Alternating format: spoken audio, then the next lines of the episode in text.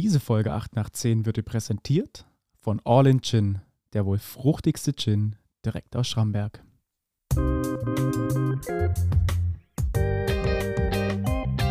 Acht nach 10, der Podcast aus Schramberg für Schramberg. So, herzlich willkommen zu einer Folge 8 nach 10. Äh, heute haben wir einen besonderen Gast bei uns. Ähm, wir haben, oder mir gegenüber steht äh, die Janina Hettich, äh, auch bekannt als die Biathletin aus äh, Lauterbach, kann man das so sagen darf. Genau, ja. Hey, schön, dass du da bist äh, und schön, dass du dir Zeit genommen hast für unseren Podcast. Sehr gern. Wir haben lange überlegt, was wir dich fragen, ob wir dich äh, quasi mit Standardfragen bombardieren oder um die letzte Saison sprechen. Äh, das haben wir leider schon im Vorgespräch geklärt, dass äh, die Reise dahin nicht gehen würde. Aber tatsächlich ein bisschen, äh, ein bisschen Standard hätte ich schon gern drin. Und zwar ähm, hätte ich gerne gewusst, wie war denn der Weg von Lauterbach ins Nationalteam? also war das schon immer deine Passion, quasi äh, Biathletin zu werden oder eher nicht? Ja, kann man schon sagen. Also ich wollte schon immer Biathletin werden. Ich fand den Sport schon immer super faszinierend. Bei meinen Eltern lief der immer im Fernsehen. Und ähm, ja, ich muss schon sagen, ich habe meine Eltern so lange genervt, bis sie mich dann mal zum Training gefahren haben nach Schönwald. Es ist ungefähr eine halbe Stunde von Lauterbach weg. Also es war jetzt auch kein kleiner Aufwand für meine Eltern, vor allem weil ich noch zwei jüngere Geschwister habe, die auch ein bisschen Aufmerksamkeit brauchen. Da hatten meine Eltern schon immer ordentlich zu tun, mich dann zum Training zu fahren. Oftmals ist auch der Opa eingesprungen. Und ähm, ja, ich bin dann dabei geblieben. Also ich habe mit zwölf angefangen, relativ spät, habe mit zwölf auch erst mit dem Langlaufen angefangen.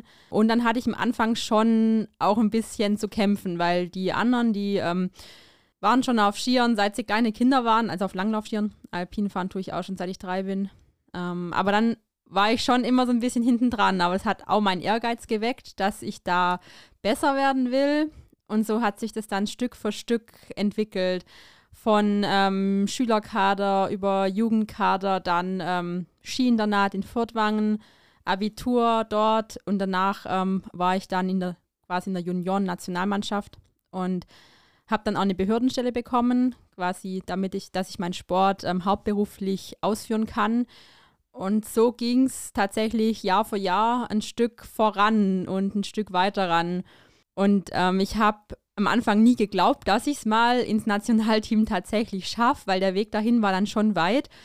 Aber wie gesagt, da kam ein Ziel nach dem anderen und ähm, so bin ich dann da doch hingekommen. Okay, also eigentlich super interessant. Ähm, ich kann es mir einmal gar nicht vorstellen. Also ist, ich hatte schon Freunde auch, die quasi besser Fußball gespielt haben, aber ich stelle mir das äh, sehr verrückt vor, dann quasi zu sagen, okay, jetzt mache ich irgendwie Leistungssport, oder? Ja, Biathlon ist so ein Sport, den kann man nicht so richtig als Hobby machen. Ähm, der ist einfach zu zeitintensiv und ich sag mal auch zu kostenintensiv. Entweder mir macht es richtig und ähm, macht es an auf Leistungsbasis oder mir macht es halt gar nicht. Und für mich war dann gleich klar, dass ich es auf jeden Fall machen will. Und ja, dann war das da kein Thema. Da war mein Ehrgeiz geweckt, dass ich da auf jeden Fall gut werden will. Ich hätte noch, äh, oder wir haben nachgelesen, dass du studiert hast, internationales Management, wenn ich da richtig liege. Wie groß ist denn der Druck, wenn man quasi Leistungssport und Studium gleichzeitig bewältigen muss? Ich würde es jetzt nicht Druck nennen. Für mich war es eher so eine Absicherung weil ich hatte auch gerade im Juniorenalter Zeiten, wo es mir nicht so gut ging mit dem Sport. Da hatte ich mal einen Bandscheibenvorfall und da stand ich auch mal kurz vorm Aufhören. Und für mich war immer wichtig, dass ich was in der Hinterhand brauche, dass ich mich nicht komplett auf den Sport verlassen kann und immer noch was habe. Und wenn ich dann mal äh, verletzt war oder krank war, dass ich irgendwas hatte, wo ich auch ähm, ja, wo ich auch ein Ziel vor Augen habe. Das hat mir so ein bisschen Sicherheit gegeben, weil ich wusste immer, Sport ist meine Leidenschaft und es wäre super, wenn es klappt, aber ich stehe nicht vor einem, so hat es sich für mich angefühlt, ich stehe nicht vor einem großen Nichts, wenn ich, wenn es im Sport nicht läuft. Weil klar, der Sport ist immer so eine Achterbahnfahrt. Da kann es in einem Tag, kann super, super geil sein und am nächsten Tag, ähm, ja, fragt man sich, wie man denn überhaupt irgendwie wieder, ja, in die Spur finden soll. Und für mich war es deshalb wichtig, noch was nebenher zu machen, so ein bisschen Beständigkeit. Mhm. Deshalb war es für mich auch kein Stress, sondern eher, ähm, ja, es hat mir immer geholfen. Okay, also Durchsetzungskraft und Willenskraft braucht man wahrscheinlich auch bei beidem. Du warst in Furtwang auf der Schule. War das quasi ein Internat, also mit Schule und Studium dann gepaart? Oder wie, wie kann ich mir das vorstellen? Also das Skiinternat in Furtwangen war äh, mehr oder weniger ein Wohnheim und die Sportler, die dann da waren, die gingen auf die normale Schule in Furtwangen. Also da gab es zwei Schulen, also das normale Gymnasium und dann noch so Wirtschaftsgymnasium, technisches Gymnasium. Ähm, und ich habe dann ähm, ganz normal G8 gemacht, Abitur und gewohnt haben wir dann eben im Internat. Da hatten auch unsere Trainer die Büros und dann sind wir jeden Tag direkt nach der Schule zum Training. Und wir hatten natürlich in der Schule schon auch Hilfen und ähm, Unterstützung, dass wir auch das Schulpensum gut schaffen, auch wenn, ähm, auch wenn ich dann viel unterwegs war. Also ich erinnere mich an ein halbes Jahr Physik, das hatten wir immer Freitag, fünfte, sechste Stunde. Und es war immer so die Zeit, wo ich halt nicht in der Schule war. Dann hatte ich, glaube in einem halben Jahr mal drei Doppelstunden Physik und alle anderen, entweder sind sie ausgefallen oder ich war unterwegs. Da hatte ich dann schon zu tun, aber dafür hat man dann auch Unterstützung von Lehrer und Mitschüler, die einem dann ähm, geholfen haben mit dem, mit dem Stoff. Super interessant. Also du warst auch äh, einfach viel unterwegs, hättest, während du in der Schule sein solltest. Sind es hauptsächlich Sportler gewesen auf dem Internat oder warst du so ein bisschen besonders für Freistellungen? Äh, nee, in dem Internat waren tatsächlich nur Sportler, Wintersportler, ähm, Langläufer, Biathleten, Skispringer, nordische Kombinierer hauptsächlich. Also die nordischen Sportarten, wo es auch im Schwarzwald so Trainingsmöglichkeiten, Trainingsgruppen gibt. Und eben das ähm, Internat war nur für die Sportler. Und ähm, aber eben auf der Schule waren dann auch die ganz normalen ähm, Jugendlichen von Fortwangen. Ich habe in einem Schwabe-Artikel gelesen, dass du freigestellt von deinem Arbeitgeber bist. Was kann ich mir denn darunter vorstellen? Wer ist denn eigentlich dein Arbeitgeber? Also mein offizieller Arbeitgeber ist die Bundeswehr. Da habe ich auch ähm, ein paar Jahre jedes Jahr einen Lehrgang quasi gemacht, um ähm, im Dienstgrad aufzusteigen. Ich bin jetzt mittlerweile auch schon acht Jahre bei der Bundeswehr.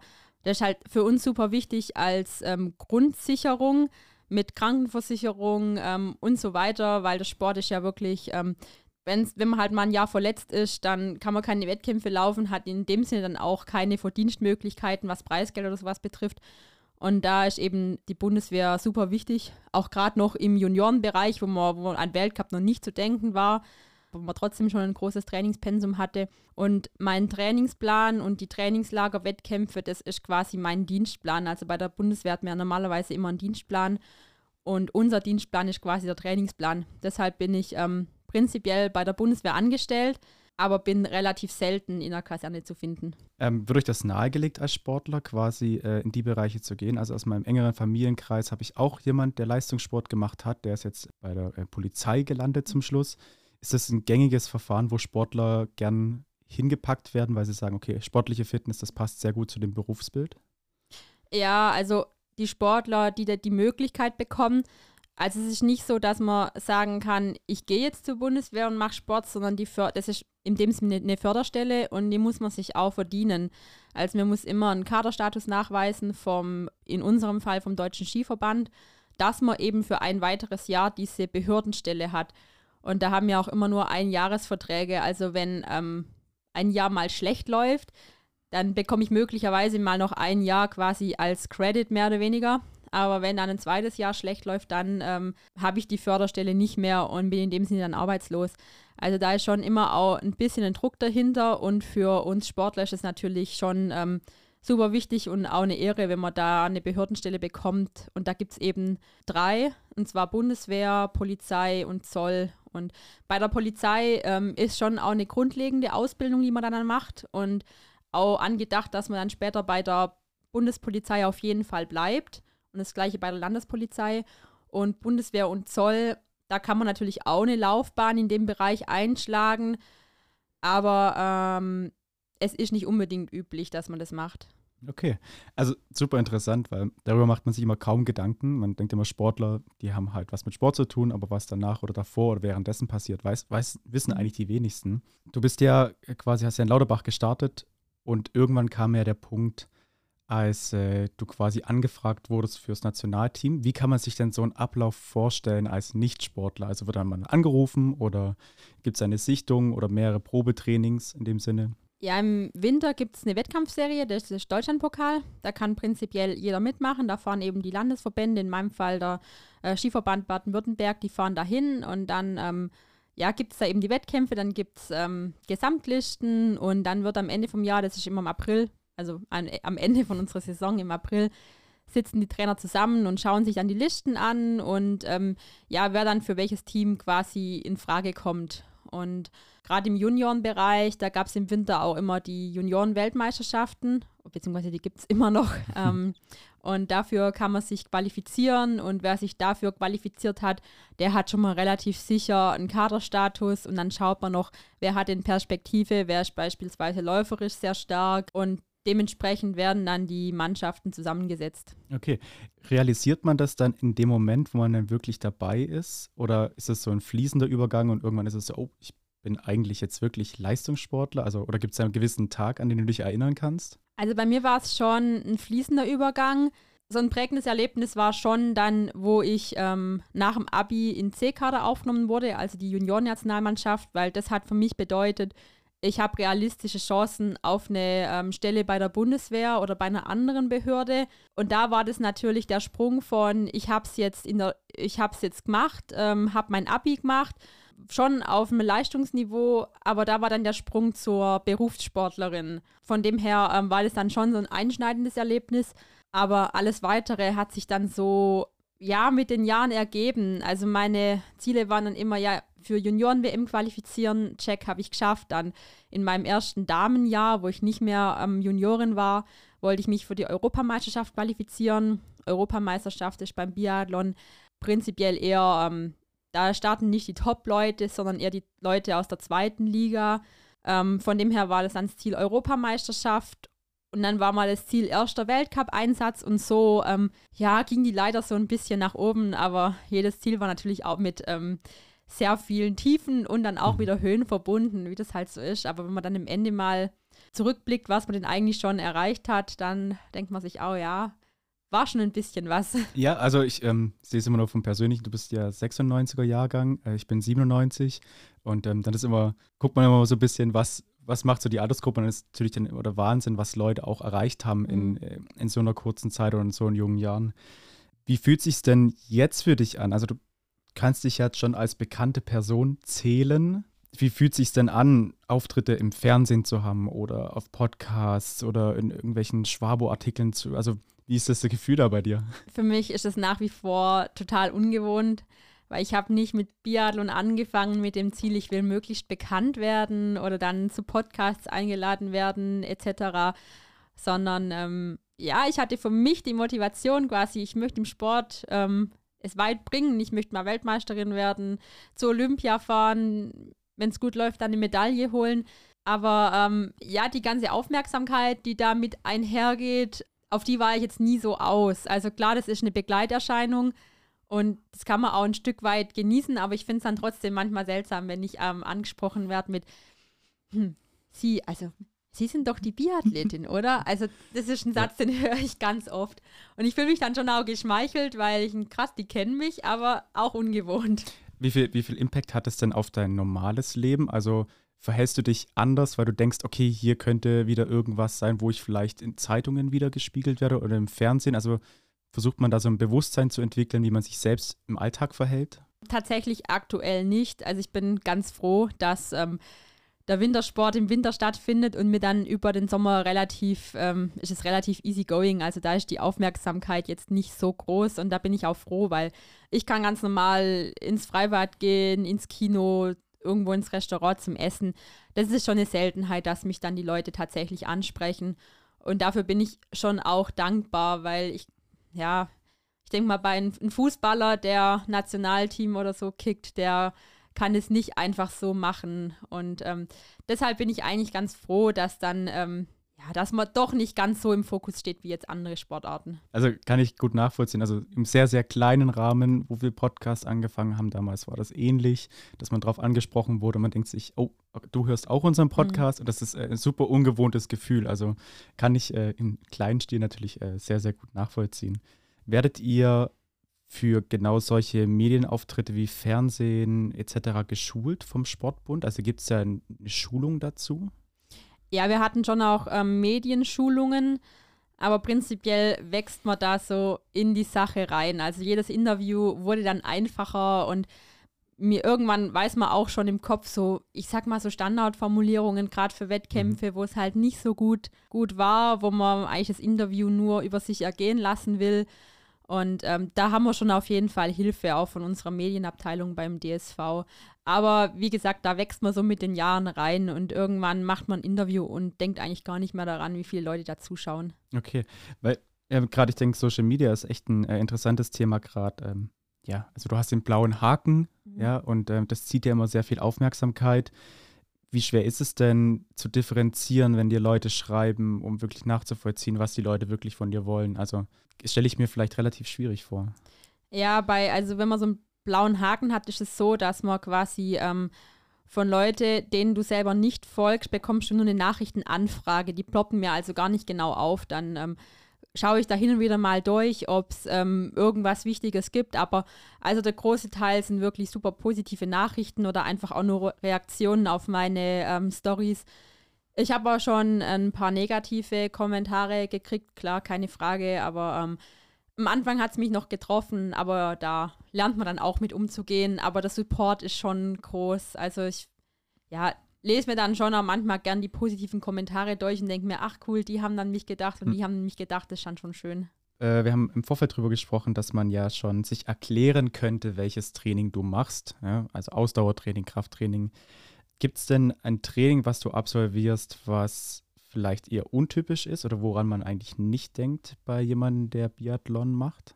Untypisch, also ich sag mal, wenn ich das jetzt, wenn ich das jetzt erzähle, dann macht es eigentlich Sinn, aber ich mache beispielsweise auch Augentraining hin und wieder mal, gerade wegen Schießen, weil das Auge kann manchmal auch ähm, in der Belastung sehr gestresst werden und dann nimmt man vielleicht ähm, ja, die Scheiben oder optische Wahrnehmungen falsch wahr. Und es kann dann schon auch einen Einfluss aufs Schießen haben. Und deswegen, also das wäre jetzt vielleicht was, wo jetzt nicht jeder ähm, gleich äh, dran denkt, aha, das machen wir auch, aber sonst ist unser Training wirklich ähm, super, super vielfältig. Also machen, machen auch mal ein Sprinttraining beispielsweise. Mhm. Also Biathlon ist schon eine Sportart, wo sehr, sehr viel abverlangt und da das macht aber auch super interessant, weil man kann wirklich viel machen. Also meine Trainingswoche ist total abwechslungsreich gestaltet und ich glaube, deshalb macht es mir auch so viel Spaß quasi Augentraining, kannst du uns vielleicht ein Beispiel nennen, was, was man da macht? Also ich kann mir absolut nichts vorstellen, was ich mache ja. bei einem Augentraining. Also die einfachste Übung ist quasi, mir ähm, streckt die Hand vor sich aus mit dem Daumen nach oben und führt dann so eine liegende Acht quasi und bewegt den Kopf nicht, aber verfolgt einfach mit den Augen quasi diese Acht. Das ist so mehr oder weniger eine Aufwärmübung. Die mache ich auch ganz gern mal vorm Wettkampf, einfach so, um die Augen ähm, okay. zu trainieren. Und dann auch eine andere Übung wäre, im Wechsel was ähm, fokussieren, was nahe bei dir ist und was, was weiter weg ist, um so, ähm, ja, einfach das Auge so ein bisschen anzusprechen. Ein bisschen zu schulen. Macht ihr auch ähm, Mentaltraining? Ja, Mentaltraining ist schon auch wichtig. Also gerade mir persönlich ist sehr wichtig, weil ich schon auch eine Person bin, die sich immer sehr viel Gedanken macht und die auch dann oh, schnell am Negativen hängen bleibt quasi. Und wenn es dann zwei, dreimal beim Schießen nicht funktioniert, dann ja, kommen bei mir schnell so Gedanken mit, oh, das wird ja irgendwie nie was oder ja, also Schießen total schlecht. Und da ähm, ist dann Mentaltraining schon ganz wichtig. Man kann sich damit nämlich auch auf so ein Level heben, wo es dann auf einmal total einfach geht. Also das hatte ich in der vorletzten Saison, da hatte ich wirklich, da habe ich sehr gut geschossen und da war ich auf so einem mentalen Level, da wusste ich, ich kann einfach treffen und ich brauche keine Fehler schießen. Und da wusste ich tief drin, dass ich das einfach kann. Und auf dieses Level bin ich beispielsweise in der letzten Saison gar nie richtig gekommen. Und das war auch der Grund, warum's, warum die Saison dann für mich auch so schwierig war. Oder ich glaube, dass es für mich dann der Grund war, warum ich das nicht geschafft habe. Ähm, ja, wenn man das immer wüsste. Ja, aber schwierig zu sagen, ja, wenn was nicht klappt. Ja, aber eben, wenn man halt mal zwei, drei Erfolgserlebnisse in der Reihe hat, dann ja, ist ganz easy, dann läuft es auf einmal. Aber das Gleiche ist, wenn man mal zwei, drei Misserfolge in einer Reihe hat, dann ja, wird es auch gleich ähm, mental relativ schwierig und von dem her ist das für mich schon ein sehr wichtiger Baustein. Also super interessant. Ich habe äh, so ein bisschen Nachforschungen schon gemacht und ähm, ich finde es immer verrückt, wie viel Mehrwert Mentaltraining bringen kann. Und es ist wahrscheinlich jetzt nichts, äh, was man jetzt schon ewig gemacht hat, könnte ich mir vorstellen, sondern vielleicht was Neues. Ja. Und ähm, sehr verrückt, dass man sich auch auf die äh, Art von Training fokussiert. Ja, also ich glaube schon, dass ähm, das Schießen im Mentalen, ich glaube, in der Wettkampfsituation an sich ist 70 Prozent mental und 30 Prozent, was man sich technisch erarbeitet hat. Glaub, also die These würde ich mal aufstellen, ähm, ja, aus meiner eigenen Erfahrung raus. Wie groß, ähm, ihr seid ja immer unterwegs, ihr habt ja auch verschiedenes Equipment immer bei euch mit. Gerade in den Anfangsmonaten weiß ich, also aus meiner Familienrichtung, dass man das alles selbst finanzieren muss. Wie viele Änderungen gibt es denn beim Biathlon zwecks der Ausrüstung? Kommt da jedes Jahr was Neues? Also aus meinem Familiengrund, äh, der war quasi nordisch kombiniert und da ging es immer um neue Anzüge, äh, neue Skier. War das bei euch auch so? Ähm, ja, im Jugendbereich auf jeden Fall. Also da gab es schon jedes Jahr ein, zwei neue Paar Ski und auch neue Stöcke. Mittlerweile bin ich in der ähm, mega guten Position, dass ich den Großteil an Ausrüstung wirklich ähm, gestellt kriege. Also klar, Fahrräder muss ich mir selber kaufen und ähm, Gewehr beispielsweise oder ein Schaft auch, aber Skistöcke kriegen wir ähm, gestellt von den Skifirmen ähm, weil das könnte man sonst tatsächlich auch nicht mehr bringen, weil ich glaube, ich müsste jetzt mal meinen Techniker fragen, aber ich glaube, ich habe aktuell 30 Paar Wettkampfski ähm, in der Schublade. Also die mhm. habe ich nicht direkt bei mir, sondern die sind in unserem Bugs-Truck. Ähm, und da kommen jedes Jahr bestimmt zehn neue dazu und werden wieder zehn aussortiert. Ja, also mhm. vielen also, Dank an die Skifirmen. also da ist auf jeden Fall großes, äh, großes Backup da bei euch. Ja, auf jeden Fall, okay. ja. Wie sieht denn, sieht denn so ein Wettkampftag bei dir aus? Ähm, wie bereitest du dich drauf vor? Also Sie fahrt ja immer ein, zwei Tage vorher oder wie läuft das bei euch ab? Gibt es da ein Standardprozedere? Ja, also ich versuche da immer eine ähm, Routine reinzubringen. Also Anreise ist meistens zwei oder drei Tage vorm ersten Wettkampf und am Tag vorm Wettkampf ist dann das offizielle Training, um sich mit dem Stand mal bekannt zu machen. Da habe ich auch schon immer das gleiche Programm, was ich absolviere. Und die direkte Wettkampfvorbereitung geht eigentlich am Abend davor los. Da haben wir immer eine Mannschaftsbesprechung, wo dann der Zeitplan durchgegangen wird. Und ich schreibe mir dann danach für mich selber einen Zeitplan auf. Wann gehe ich ins Bett, wann stehe ich dementsprechend auf, weil das beeinflusst, wird je, je nachdem auch von der Wettkampfzeit beeinflusst, ob ich jetzt morgen zum 10 Wettkampf habe mhm. oder nachmittags um 3, das macht dann schon einen Unterschied. Ähm, dann schreibe ich mir auf, ähm, wann gehe ich frühstücken, wann gehe ich gegebenenfalls Mittagessen, weil die letzte Mahlzeit vorm Wettkampf sollte so ungefähr drei Stunden vorm Wettkampf eben sein, wann auch immer das ist. Wir haben auch schon dann um elf Mittag gegessen. Okay. Also ähm, ja, je nach Wettkampfzeit dann eventuell noch ein Powernap, wenn mhm. ich später Wettkampf habe. Und dann auch im Stadion ist das ganz genau getaktet mit, ich gehe zum Anschießen, ich gehe zum Einlaufen, ich ähm, nehme noch ein Gel oder sowas zu mir für die Energie bis hin zum Auslaufen. Mhm. Und es läuft normalerweise immer gleich ab. Also ich könnte eigentlich meinen Plan, bei meinem Plan müsste ich immer nur die Uhrzeiten austauschen. Okay, aber es ist für dich schon auch super wichtig, dass quasi immer diese Kontenance drin bleibt, dass du auch einen erfolgreichen Wettkampf bestreiten ja, kannst. Ja, für mich ist die Routine super wichtig. Ich muss auch immer genau wissen, wo ist denn die Einlaufrunde, wo sind die Toiletten, wo ist die Waffenkontrolle, wo ist das, wie komme ich in den Startbereich, weil da kommt man meistens durch einen Tunnel oder über eine Brücke rein. Und ähm, wenn ich mich mit dem allem nicht mehr beschäftigen muss, dann habe ich im Kopf ähm, ja, Raum für den Wettkampf an sich und das ist super wichtig. Danke, also äh, viel, viel Information, die, ähm, an die man gar nicht denkt. Also man sieht es ja immer nur im Fernsehen und sieht, okay, jetzt wird gestartet und danach ist es für mich vorbei. Ähm, super interessant, mal hinter diese Kulissen zu schauen. Ja, gerne. Ähm, wir haben uns gefragt, was passiert denn eigentlich nach deiner Karriere? Also du hast super gut parallel vorgesorgt, wenn wir das jetzt richtig verfolgt haben. Ist einem bewusst, dass man das Leistungssport nur zu einem gewissen Alter machen kann, dass man auf jeden Fall Nachsorge tragen muss, dass man danach auch was machen muss? Was ähm, kommt denn für dich in Frage? Hast du dir ja schon mal drüber Gedanken gemacht? Mhm. Also tatsächlich, ähm, also ich habe letzten Sommer mein Studium abgeschlossen und seitdem her ruht tatsächlich mein Plan für danach so ein bisschen, weil ich jetzt gemerkt habe, es läuft gut im Sport und ich habe jetzt noch, äh, ich sag mal, vier, fünf, sechs Jahre, wo ich, ähm, ja, wo ich den Sport richtig professionell machen kann. Und das ist für mich jetzt noch eine lange Zeit. Deshalb mhm. habe ich jetzt tatsächlich noch keinen ganz genauen Plan, aber ich weiß, dass ich vermutlich mal ähm, nichts mit dem Sport machen möchte, also nicht in die Trainerschiene, weil das, was mich am meisten am Sport in Anführungsstrichen stört, ist das viele unterwegs sein. Also mhm. ich verpasse schon viel, sei es Hochzeiten, Geburtstage und so weiter. Es richtet sich alles nach dem Sport. Und ähm, wenn man dann in die Trainerschiene geht, dann ist man ja genauso viel unterwegs. Deshalb weiß ich, dass das für mich eher nicht in Frage kommt. Ich bin vermutlich eher so in der ähm, freien Wirtschaft zu Hause. Aber ich muss gestehen, dass ich mir jetzt da die letzten ein, zwei Jahre nicht mehr ganz so viele Gedanken gemacht habe. Kann ich auch gut verstehen, wenn das Kapitel erstmal abgeschlossen ja. ist. Ähm, das hatte ich mir nämlich auch aufgeschrieben, wie gut lässt sich denn Leistungssport und Privatleben vereinbaren, weil immer wenn du quasi auf Wettkampf bist, gerade im Winter stelle ich mir das sehr schwierig vor, aber auch schon im Vorgespräch hatten wir das im Sommer eigentlich das mehr entspannt ist. Ist das so quasi dein Urlaubshalbjahr dann für dich? Ähm, ja, also Urlaub definitiv nicht, weil wir ähm, trainieren im Sommer deutlich mehr als im Winter. Also im Sommer ist die Grundlage und im Winter ist dann quasi nur noch ähm, das Abrufen, Wettkampf, Erholung, wieder Vorbereitung, Wettkampf und so weiter. Und im Sommer ist eben ähm, ja das Training. Ich bin im Sommer ein bisschen weniger unterwegs als im Winter. Das macht es ein bisschen entspannter. Aber vom Umfeld her braucht man natürlich ein Umfeld, ähm, das das komplett versteht und dahinter steht, mhm. weil sonst wird es nicht funktionieren. Weil, also mein Mann, der muss sich eigentlich komplett nach mir richten, mit dem Urlaub und so weiter, weil ich habe ähm, zwei vorgegebene Urlaubswochen, eine im Juli und eine im September. Ja, und, und da kann man es halt reinlegen. Da kann man halt Urlaub machen mhm. und wenn er da jetzt keine Zeit hätte, dann wäre es schwierig.